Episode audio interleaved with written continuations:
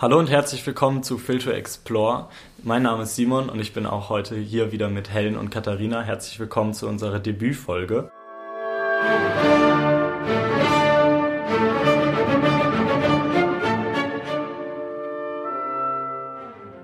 Nachdem wir jetzt eine kleine Vorstellungsfolge gemacht haben, starten wir heute richtig in den Podcast und da haben unseren ersten Gast. Hallo Alexei. Hallo. Willst du dich vielleicht einfach einmal kurz vorstellen, wer du bist und warum du hier bist? Das kann ich gerne machen. Ja, ich, ähm, mein Name ist Alexei Bröse. Ich bin Schlagzeuger an der Dresdner Philharmonie. Mittlerweile schon seit ähm, zwölf Jahren. Das ist meine 13. Spielzeit. Ich bin hier der Schlagzeuger. So ein Schlagzeug äh, verortet man ja gar nicht im Orchester als erstes würde ich das eigentlich mit so einer Rockband oder sowas assoziieren. Wie kommt man darauf? Wie macht, äh, was macht man da eigentlich? Hm. Ja, das ist, äh, das ist richtig. Das, äh, diese Vorstellung haben viele, äh, weil man natürlich ähm, allgemein mit Bands vielleicht irgendwie mehr zu tun hat, auch in, in jüngeren Jahren, als jetzt mit einem Orchester. Und da verbindet man tatsächlich das relativ selten damit. Und wenn, dann kommt mir zum Beispiel auch auf die Frage, wie ihr seid mehrere, wie braucht man da mehrere Schlagzeuger? Ähm, das ist tatsächlich äh, anders. Also die Entstehung ist ja auch so, dass das Drumset, das ist das, was du dann meinst in, in, in der Band, ähm, ist tatsächlich aus dem, Schlag, aus dem klassischen Schlagzeug entstanden. Ähm, sprich, man hat dann einfach die verschiedenen Instrumente, die man in Sinfonieorchestern dann benutzt, einfach auf einen Spieler zusammengetan. Und so ist halt dieses Drumset entstanden. Der Ursprung geht aber tatsächlich auf die Orchesterinstrumente zurück, wo man das dann mit mehreren Leuten tatsächlich dann spielt, wo dann jeder sein eigenes Instrument hat. Also man hat das dann alles nicht zusammen und bedient es alleine, sondern einer spielt nur die große Trommel, einer spielt nur die Becken, einer spielt dann halt nur die kleine Trommel und so weiter. Mhm. Es wird dann aufgeteilt, um ähm, den Klang des Instrumentes auch nochmal mal mehr ähm, Aufmerksamkeit zu schenken. Das heißt, man hat als Spieler viel mehr Möglichkeiten, dieses Instrument dann klanglich äh, zu beeinflussen. Was man dann bei einem Drumset jetzt eher eingeschränkt ist, hat, weil man alleine alles bedient. Mhm. Genau. Und wie viele Instrumente gehören denn zu so einem Instrumentarium eines Schlagwerkes. Wow, das ist, äh, ich würde sagen, unendlich. unendlich. Ähm, das weiß man gar nicht, also, wo man äh, anfangen und aufhören kann. Es kommen auch ständig neue Instrumente dazu. Äh, die Komponisten denken sich auch immer wieder was Neues aus oder oder es wird auch, es kommt so zu Fusion-Geschichten, wo dann andere Musikrichtungen mit Einfluss nehmen in, in so ein Sinfonieorchester und so ein Sinfoniemusik geschehen.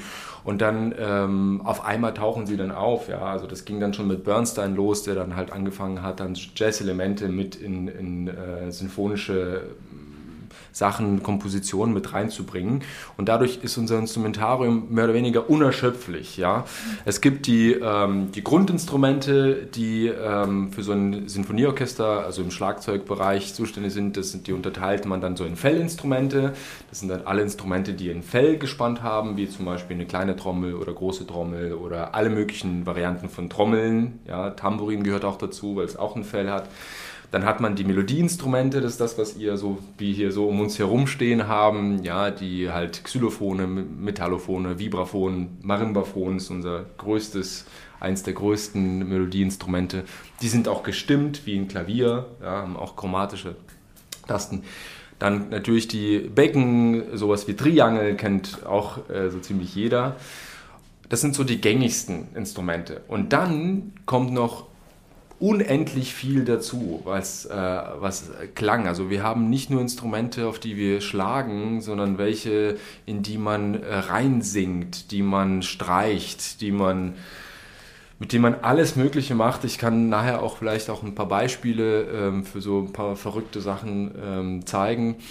Aber auch so wie jetzt hier zum Beispiel so Kongas, ja, kommen halt oft drin vor. Und das ist vielleicht auch vielleicht nehme ich deine Frage vor, vorab, aber das ist vielleicht auch das, was mich daran so fasziniert. Man lernt nie so richtig aus. Es gibt nie so einen Punkt, wo man sagt, okay, jetzt kann ich die Instrumente alle spielen und damit bin ich jetzt fertig. Sondern ähm, man kann, wenn man möchte, natürlich sich dann weiterentwickeln. Und es gibt zum Beispiel auch die Congas, ja, diese ganzen lateinamerikanischen Instrumente. Das ist ein Riesenspektrum. Wie spiele ich das mit den Händen? Das wird bei uns im Studium, kommt das gar nicht dran vor. Aber mittlerweile jetzt dann schon immer mehr verstärkt, weil man halt das doch auch mittlerweile machen sollte und dann nicht nur mit den Schlägeln spielt, sondern auch mit den Händen. Das heißt, man muss die Technik irgendwie erlernen. Und allein in der Richtung oder asiatische Instrumente oder weiß weiß ich, so eine singende Säge zum Beispiel. Ja? Also gibt's, kommt auch immer mehr vor.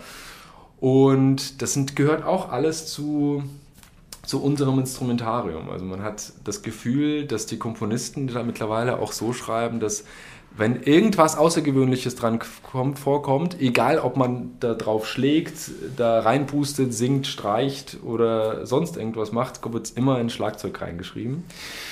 Ähm, und das ist aber auch das, was mich fasziniert.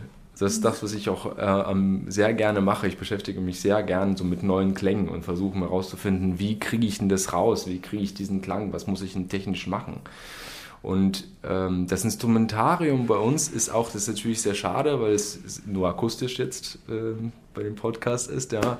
Aber ich würde tatsächlich sagen, dass unser Instrumentarium was fürs Auge ist. Ja, also so, ähm, man kennt natürlich klar so Streichinstrumente, Geige und so, ja, man weiß, wie das ungefähr funktioniert, man, man kennt es auch so vom optischen. Und das, was aber bei uns hinten passiert, ist für viele Neuland, weil man das gar nicht kennt. Was das, und das ist sehr interessant, das ist tatsächlich auch was fürs Auge und ähm, darum kann ich halt jedem nur empfehlen, in so ein Konzert mal reinzugehen und sich das auch anzugucken, nicht nur anzuhören. Das ist tatsächlich, ähm, man entdeckt da sehr viele interessante Sachen. Ja, ich finde, das klingt richtig spannend, dass man da eigentlich immer wieder neu dazulernt und es kommen immer wieder neue Instrumente oder neue Ideen von Komponisten auch dazu eigentlich. Ja, welche Frage mir gekommen ist, ist, wie bereitet man in, in einem Studium darauf vor? Also man kann ja das dann ähm, eigentlich gar nicht, man kann gar nicht alle Instrumente dort ähm, ja lehren oder sagen, ja, so spielt ihr das, so spielt ihr das. Also das kann man ja eigentlich gar nicht fassen, diese, diese Weite, die sich da so auftut, oder? Also wie, wie sieht das dann aus? Ja, das ist, das ist richtig. Äh, man kann das auch nicht alles in diesem Grundstudium äh, vier oder acht Jahre, ja, je nachdem, ob man ins Bachelor oder Master dann noch studiert. Das ist richtig, man kann das nicht alles erfassen.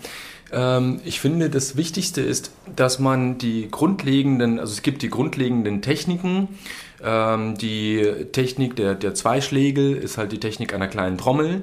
Die kann man so ziemlich auf alles übertragen. Also alles, was man mit zwei Schlägeln dann, ähm, ich mal jetzt mal, bearbeitet, ähm, da ist diese Technik ähm, die Grundlage für alles. Und dann hat man noch die Vierschlägeltechnik, also für so Melodieinstrumente wie Marimbaphon, wo man in jeder Hand dann zwei hat. Äh, und ich sag mal, mit diesen zwei grundlegenden Techniken, die kann man auf so ziemlich alle anderen Instrumente übertragen. Plus noch das Spezifische, was dazukommt, ja, oder halt mit den Händen. Und das Studium bei uns sieht tatsächlich dann so aus, das heißt auch Pauke-Schlagzeug, also im Orchester wird es bei uns ein bisschen geteilt. Es gibt den Pauker und es gibt die Schlagzeuge. Das ähm, ist zwar eine Instrumentengruppe, aber tatsächlich zwei verschiedene Instrumente. Äh, Im Studium machen wir beides. Und da wird der äh, Wert mehr so, oder der Fokus darauf gelegt, dass man diese grundlegenden Techniken erlernt. Das heißt, man fokussiert sich auf die kleine Trommeltechnik, man fokussiert sich auf die Vierschlägeltechnik, auf, äh, für, auf, für Marimbaphon oder Vibraphon als solistische Instrumente und man fokussiert sich darauf, dass man ähm, die, ich sag mal, die Grundlagen von den Xylophon, Glockenspiel, äh, Triangel, große Trommel spielen, auch Orchesterinstrumente plus die solistischen Instrumente, die man dann hat. Man fokussiert sich da drauf und versucht noch, je nachdem, wie die Studenten äh, vielleicht so selber auch Interesse entwickeln, in die eine oder andere Richtung mit dazu, ähm, noch nebenbei reinzuschauen.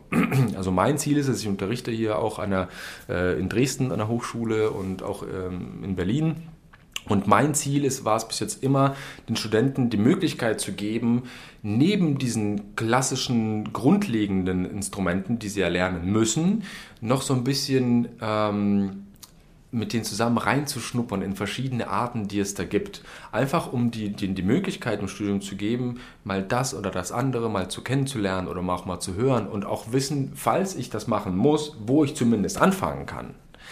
Ähm, es bleibt aber natürlich nicht genügend Zeit und deswegen ist es auch so ein bisschen den Studenten überlassen. Es gibt halt welche, die interessieren sich für die eine oder andere Richtung mehr und investieren da auch die Zeit. Und dann gibt es halt welche, die ähm, schnuppern nur ein bisschen überall rein oder halt auch gar nicht und belassen sich so ein bisschen bei den Standardsachen. Ähm, weil es, wie du schon selber sagtest, es gibt einfach nicht die Zeit dazu. Das heißt, man ist dann eigentlich in seinem Berufsleben dann später, man lernt nie aus. In seinem Berufsleben geht es dann weiter und dann hat man die Möglichkeit, Je nachdem, entweder man macht es ähm, so Stücke abhängig, dass man schaut, okay, was kommt jetzt auf dem Programm, was spiele ich und sich dann damit die Sachen beschäftigt. Oder wenn man zwischendurch einfach sich was nimmt, was einem gefällt, was man, womit man gerne sich äh, beschäftigen würde und schaut da dann rein, ja, und hört sich die Musik an und so. Aber sowas wie, um auf die erste Frage noch zurückzukommen mit dem Drumset, das versuchen wir auch mittlerweile mit reinzubringen, weil tatsächlich ähm, es gibt ja auch Operetten. Und da ist man als Schlagzeuger auch gefragt, oft mal auch ähm, Drumset spielen zu können. Und daher ist es bei uns mittlerweile fast gang und gäbe in dem klassischen Studium auch bisschen ins Drumset reinzugucken. Dass man zumindest weiß, wie man jetzt so einen Swing oder einen Cha-Cha oder einen Bossa oder irgendwie begleiten kann. Also auf einem sehr grundlegenden Niveau natürlich, ähm, aber es gibt auch Studenten, die sich sehr stark damit beschäftigen. Aber das ist dann halt das Schöne daran, jeder kann es für sich selber entscheiden, in welche Richtung möchte ich mehr reinschnuppern und welche nicht. Weil alle gehen nicht. Das ist leider Fakt, dafür bleibt die Zeit auch im ganzen Leben nicht. Jetzt haben wir schon thematisiert, es gibt einfach super viele Instrumente, die in diese Schlagwerk-Schlagzeuggruppe fallen. Vielleicht einfach mal kurz an unsere HörerInnen, wo wir uns jetzt befinden. Ähm, wir sind nämlich im ähm, Schlagzeuglager, kann man so sagen, unten im Keller der Philharmonie. Und um uns rum stehen auch einige Instrumente. Ähm, mich würde auch interessieren, was so das Verrückteste vielleicht ist. Wir haben jetzt schon gehört, Marimbaphon, Conga, das hat man alles schon mal gehört. Aber was ist so vielleicht das untypischste, worauf du schon mal in einem Stück spielen musstest? Also es gibt natürlich verschiedene, sehr viele verschiedene Sachen, ähm, was vielleicht irgendwie so ähm, in verschiedene Kategorien so ein bisschen reinzupacken. Es gibt die Effektinstrumente.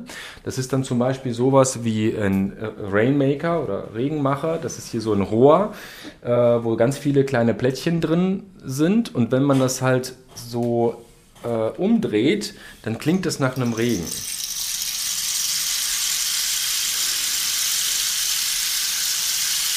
Das kann man je nach Größe endlos äh, machen. Ähm, es gibt es auch in verschiedenen Größen und Längen, je nachdem, wie stark der Regen symbolisiert werden soll. Oder zum Beispiel solche Sachen wie, dass man Pferdegalopp ähm, imitiert mit zwei Kokosnussschalen. So in der Art. Ähm, das sind so, da gibt es super viele verschiedene Effektinstrumente, aber tatsächlich äh, so ein Galopp ähm, fand ich sehr interessant. Manchmal muss man auch ein bisschen erfinderisch sein und äh, sich selber überlegen, wie kann ich denn so ein Instrument basteln, damit es halt tatsächlich äh, nach diesem Klang klingt. Ähm, verrückt vielleicht ähm, gibt es so ein, ganz kleines Instrument. Ähm, wir hatten mal ein Stück, da sollten wir Schlagzeuger, wie immer, ähm, so ein Instrument spielen, das nennt sich Kazoo. Und ähm, das ist hier so ein Metallröhrchen mit einem ähm, Plättchen drin, wo man rein spricht und das verzerrt die Stimme.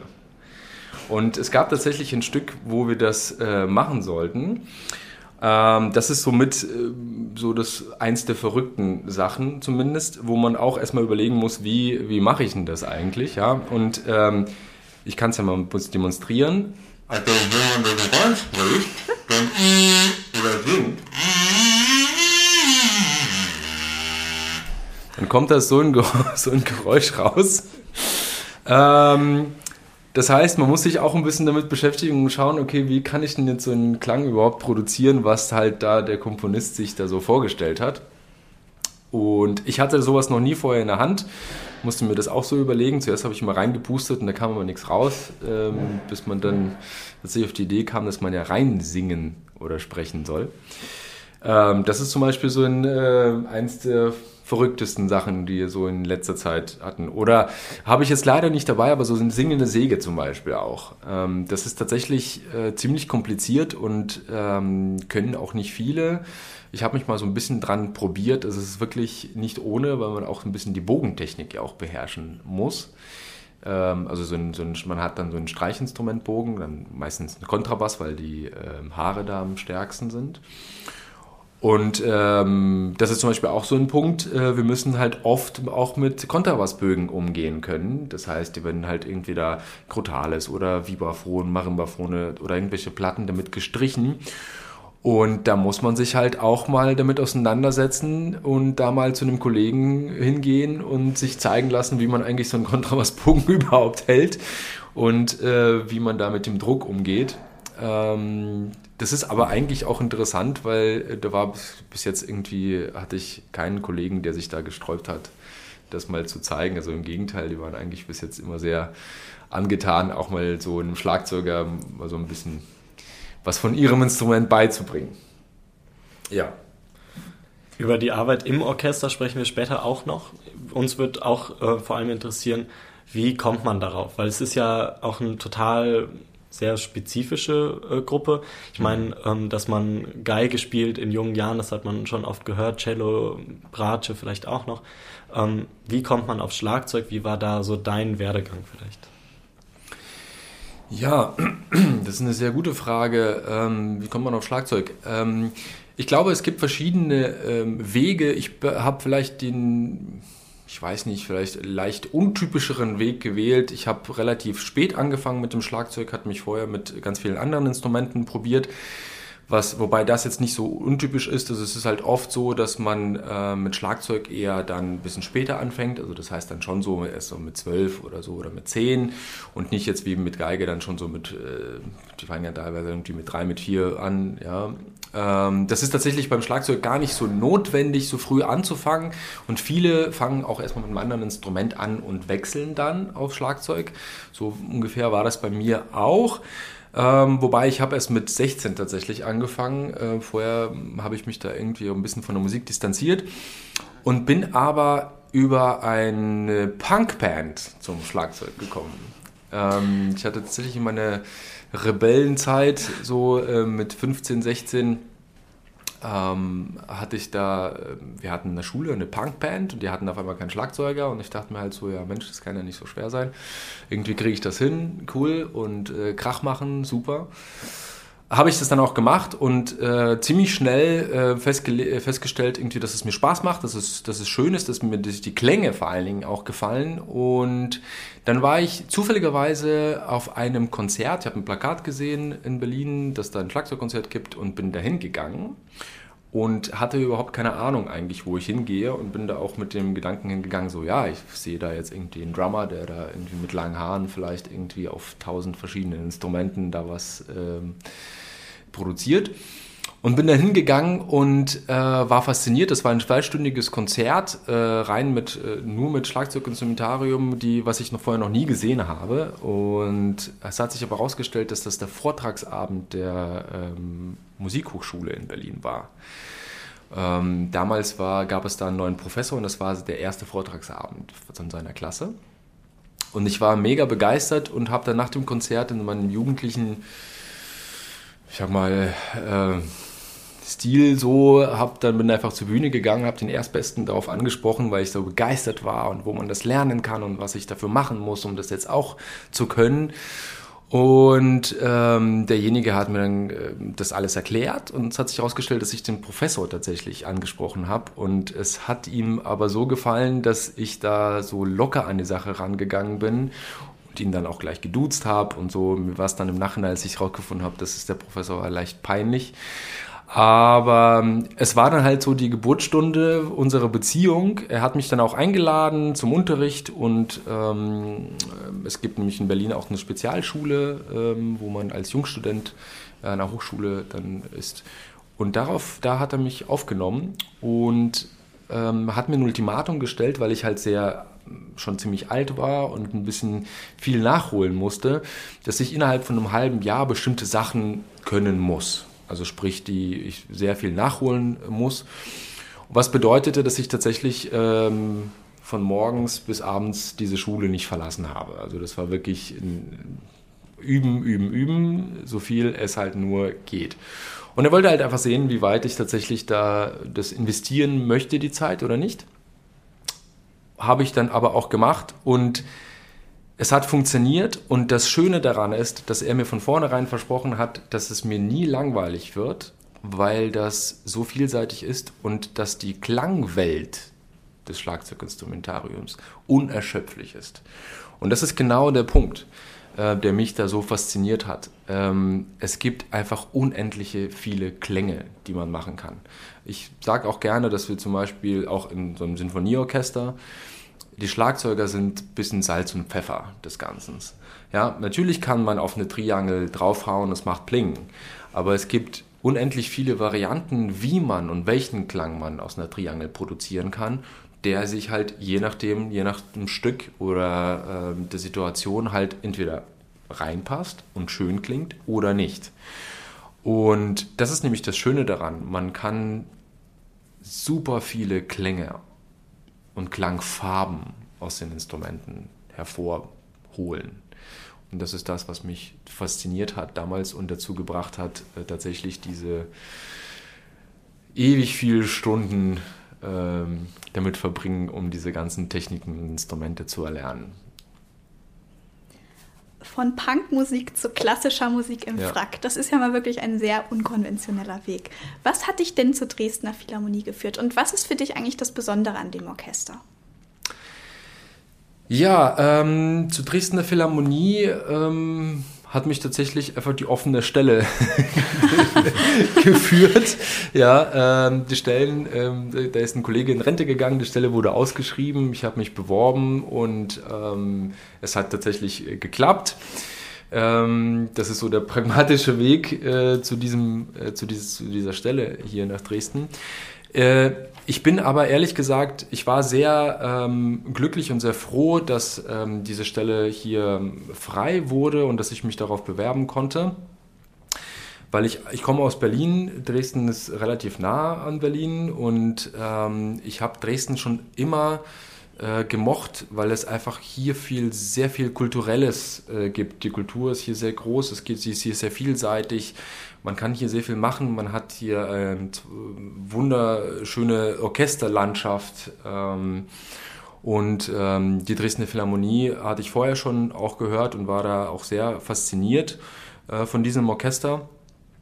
Und bin dadurch halt auch sehr froh darüber, dass es halt geklappt hat, auch äh, hier. Und das Interessante an diesem Orchester oder das Einzigartige vielleicht ist, ähm, es gibt ist dies vielleicht so diese Mischung, ähm, weil ich ja vorhin auch schon gesagt habe, dass mir der Klang sehr, sehr wichtig ist und das so eins oder die meine Intention mehr oder weniger dieses Beruf auszuüben ist, ist der Klang. Und das Besondere hier äh, an der Dresdner Philharmonie ist die Mischung ähm, zwischen dem äh, traditionellen Dresdner Klang, der sich besonders bei den Streichern äh, hervorhebt, und ähm, dieser stetigen Suche nach ähm, neuen, modernen Klängen, die diese Verbindung eingehen mit diesem traditionellen Klang. Und das ist, äh, das empfinde ich tatsächlich als was Besonderes, diese, diese Mischung, zu der ich im Endeffekt von der ähm, moderneren Seite oder von den moderneren Klängen halt dazu beitragen kann, dass man ähm, schaut, wie kann, wie mischt sich das, dass sich das tatsächlich, dass es so eine Einheit wird und nicht sich vielleicht irgendwie voneinander abhebt. Und das finde ich das Besondere an diesem Orchester, dass halt diese Mischung an dem Klang hier gibt. Das macht auch, finde ich, diesen, den Klang der Dresdner Philharmonie auch besonders.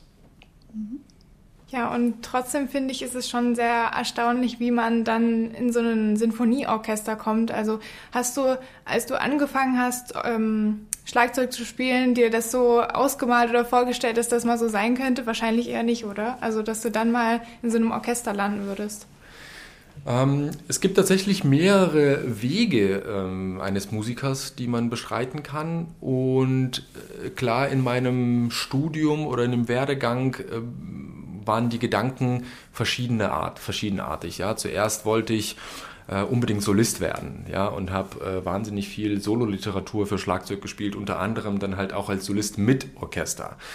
Und ähm, dann habe ich ähm, im Studium dann aber festgestellt, ja, das ist super und das macht auch Spaß, aber ähm, da habe ich auf einmal die Pauke für mich entdeckt und dachte mir so, wow, was für ein wunderbares Instrument und ähm, man kann da so viel damit machen und vor allen Dingen auch ältere Literatur spielen.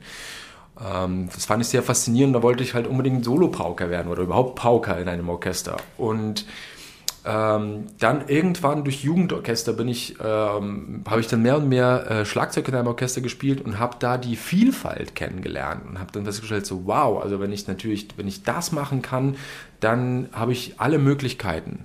Ja, dann kann ich vielleicht ab und zu mal Pauke spielen, aber ich kann auch alle anderen Instrumente. Ich bin dann nicht, ähm, ich bin dann nicht festgelegt, sondern habe dann ganz viele äh, Sachen offen, die ich dann je nachdem ähm, halt, was gerade äh, möglich ist, halt machen kann. Und dadurch hat sich das immer mehr und mehr dazu entwickelt, dass ich irgendwie überall reingeschnuppert habe, alles gemacht habe und festgestellt habe, dass es ja alles seine Reize hat.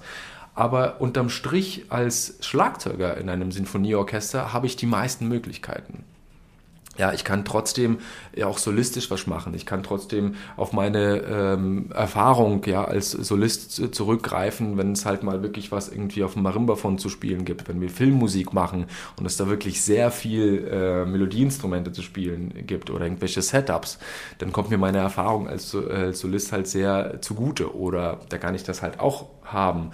Oder ich kann ab und zu mal, ähm, ergeben sich auch die Möglichkeit, tatsächlich auch als Solist mit einem Orchester irgendwo aufzutreten.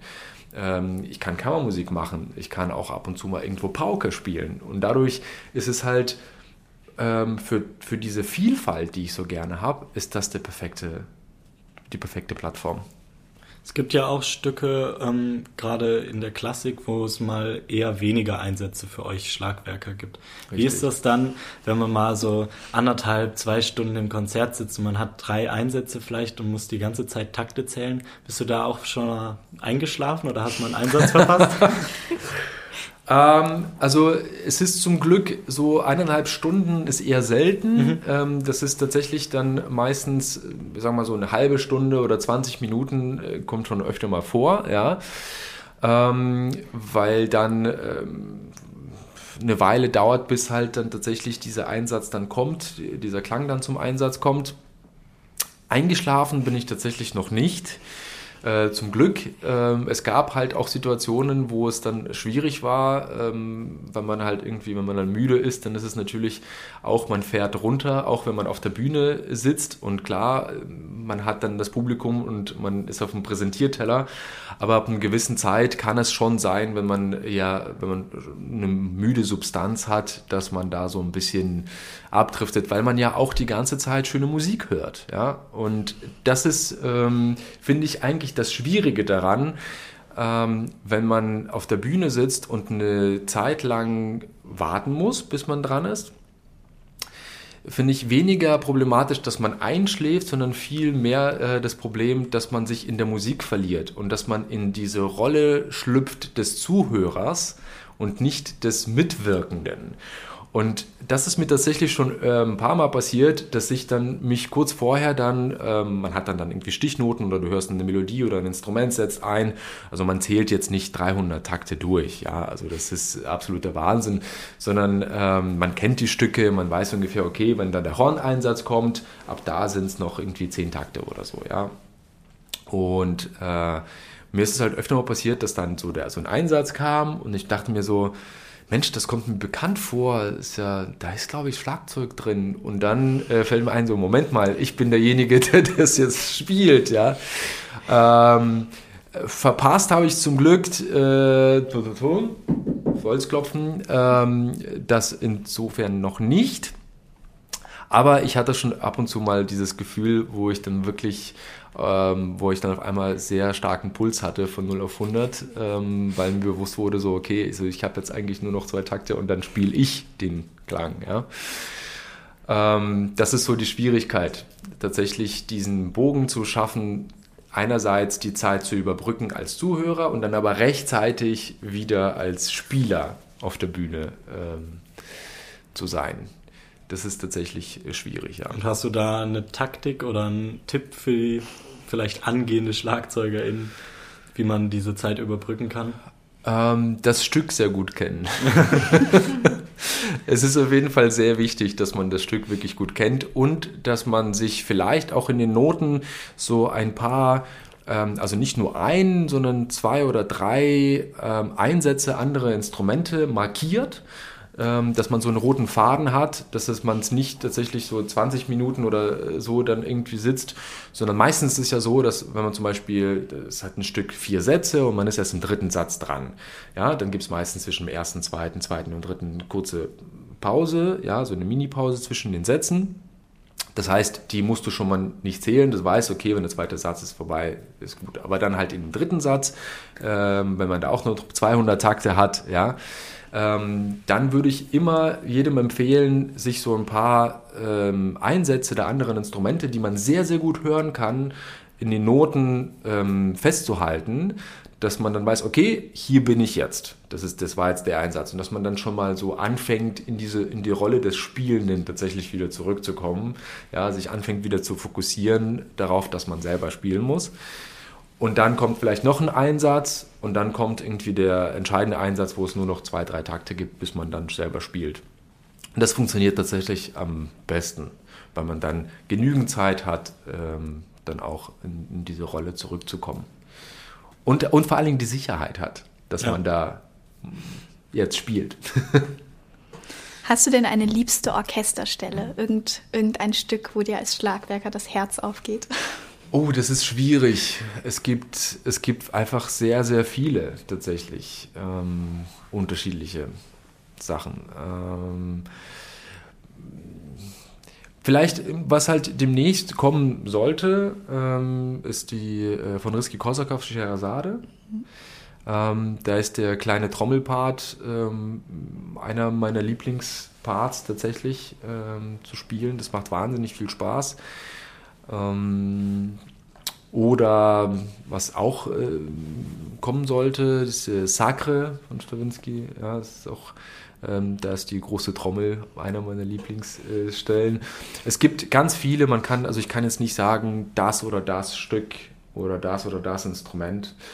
Ähm, weil es halt so vielseitig gibt, gibt es auch sehr, sehr viele. Mhm. Und es gibt natürlich auch immer so, ähm, das ändert sich auch, ja, weil ja. die da, ähm, ähm, wir kennen das wahrscheinlich auch. Es gibt halt so Momente, Musik macht ja auch eine gewisse, ähm, sagen, äh, Gefühle, ja, es kommen ja Gefühle, man, man entwickelt irgendwie Gefühle bei bestimmter Musik oder man hört bestimmte Musik, weil man bestimmte Gefühlsebene sich gerade befindet.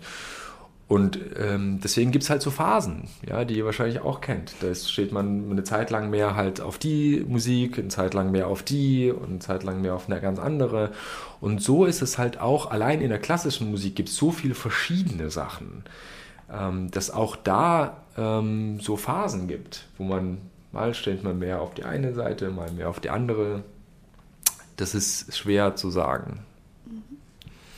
Und jetzt haben wir ganz kurz das Thema schon mit dem, wenn es nicht so viele Einsätze gibt.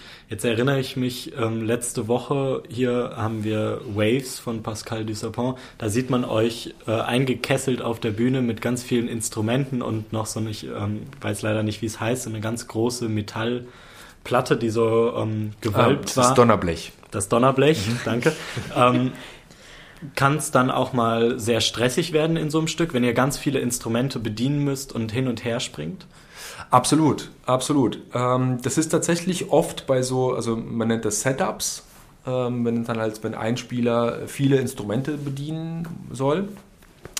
Es kann manchmal sehr, sehr stressig werden und ähm, bei solchen Sachen ist es oft so, dass die Hälfte der Übezeit verbringt man alleine damit, die Instrumente aufzubauen, sie so hinzustellen, dass man überall drankommt und sich eine Art Choreografie auszudenken, wie man welchen Schlägeln wie in der Hand hat, an welches Instrument drankommt und es tatsächlich auch einüben muss, damit es halt alles funktioniert, damit man nicht aus Versehen dann den falschen Schlägel in der Hand hat oder das falsche am falschen Instrument steht, weil die Wechsel oft wahnsinnig schnell sind.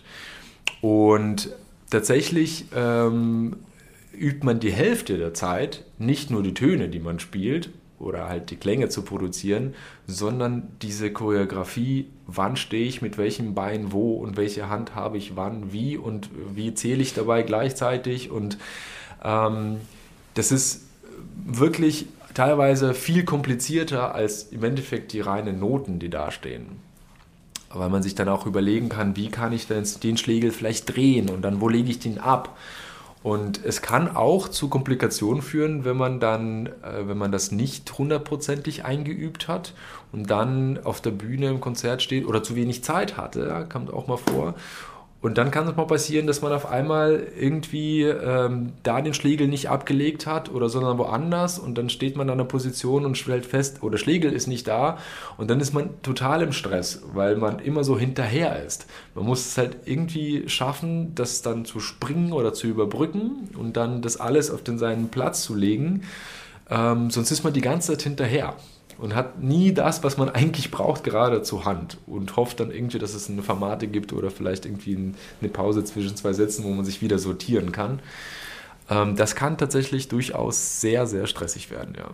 Also ist es da vielleicht auch dann manchmal einfacher, alte, bekannte Werke zu spielen, als jetzt zum Beispiel so wie Waves jetzt ein zeitgenössisches Stück? Oder kann man das so pauschal nicht sagen? Das kann man so pauschal nicht sagen. Das ist... Ähm auch bei alten Bekannten oder wenn man jetzt irgendwie Waves nochmal aufführen würden, jetzt in ein, zwei Jahren, müsste ich mir dann trotzdem diese Choreografie äh, nochmal einüben. Klar hat man sie dann im Kopf und man hat sich vielleicht irgendwie auch einen Plan ähm, gemacht und äh, gegebenenfalls hat man das auch in den Noten notiert, so dass man sich daran erinnert. Aber einüben muss man das dann trotzdem, was dann natürlich viel schneller geht als beim ersten Mal. Aber es ist deswegen, aber deswegen spielt man das nicht weniger gern. Ähm, Im Gegenteil eigentlich. Also das ist äh, manchmal ist es auch schön. Es ist immer die Frage, wie viel solcher Stücke äh, mit sehr, sehr viel Aufwand hintereinander bei uns im Programm kommen. Es gibt Zeiten, da wird es halt auch sehr, sehr stressig. Ähm, viele Stücke brauchen einen gewissen Vorlauf. Man kann das halt nicht zwei Tage vorher anfangen zu üben, sondern man sollte das vielleicht irgendwie schon vier, fünf Wochen vorher schon mal angucken, gucken, was brauche ich für Instrumente und dann aber ein bisschen ruhen lassen und dann wieder zurückzukommen. Und, ähm, und wenn man dann jetzt aber so Programme hat, weil wir ja jede Woche ein neues Programm haben, wo hintereinander solche Stücke kommen, dann muss man wirklich sich seine Zeit sehr gut einplanen. Ja, wann fängst du mit welchem Stück an? Wie welches Setup? Wo kann ich? Deswegen haben wir auch diese großen Räume, wo man eventuell auch was stehen lassen kann. Und teilweise muss man sich wirklich sehr gut überlegen, wann, zu welcher Zeit beschäftige ich mich mit welchem Stück, damit ich rechtzeitig mit allem fertig werde.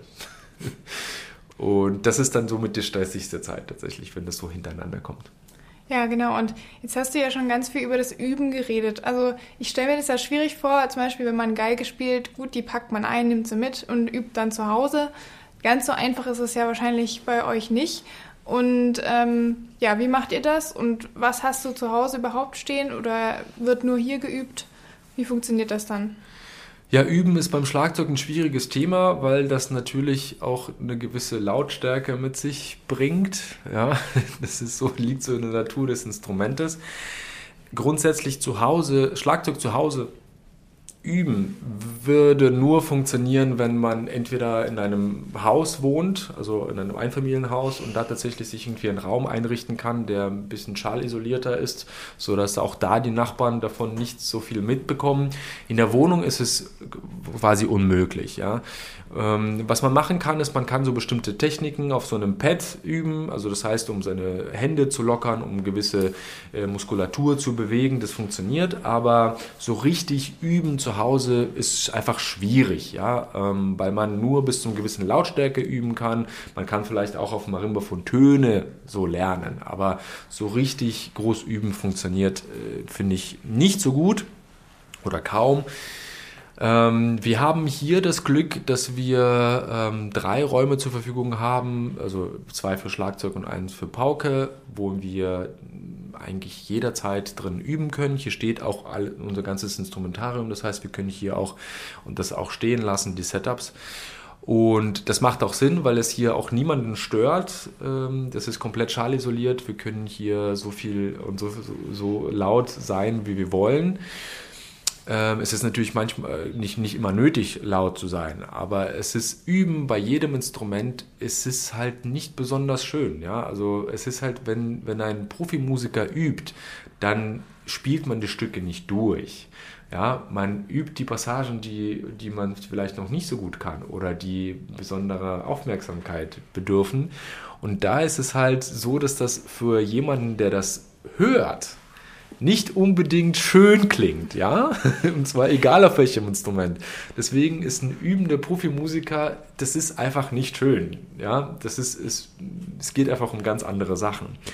Und deswegen ist es immer ganz gut, wenn das halt niemand, vielleicht, wenn man damit niemanden stört. Und deswegen üben wir immer hier ähm, zumindest, äh, oder im Studium haben die Schlagzeuger auch ihre eigenen Räume, wo sie, wo sie üben. Oder man hat dann vielleicht irgendwie ein Studio irgendwo. Auf jeden Fall braucht man als Schlagzeuger irgendwo einen Raum, wo man niemanden stört wo man tatsächlich einfach reingeht und ähm, sich nicht darüber Gedanken machen muss, dass man irgendjemanden in irgendeiner Art und Weise damit stören kann. Ähm, es gibt ganz viele Studios in irgendwelchen Fabrikhallen oder so. Ja. Wir haben hier das Glück, diese Räume zu haben und äh, mit einem ganzen Instrumentarium direkt vor Ort und üben hier. Schön klingt es dann auf jeden Fall, wenn ihr das live dann im Konzert seht. Das können wir natürlich auch nur empfehlen und würden uns an dieser Stelle einfach mal bedanken für das Gespräch. Sehr das gerne. war sehr nett. Ich habe auf jeden Fall irgendwie Lust auf Schlagzeug bekommen und auch irgendwie nochmal Lust, mich äh, intensiver damit zu beschäftigen, weil ich natürlich auch zurückgeüben muss. Ähm, so präsent ist es dann nicht im Kopf, äh, wie jetzt andere Orchesterinstrumente. Und ich werde auf jeden Fall das nächste Mal nochmal stärker darauf achten, was da alles so passiert auf der Bühne. Und ähm, ja, vielen Dank und einen schönen äh, Tag noch an alle unsere HörerInnen. Genau, und schaltet wieder ein, wenn es in Zukunft heißt Feel to Explore. Bis zum nächsten Mal. Tschüss. Bis zum nächsten Mal. Vielen Dank. Tschüss.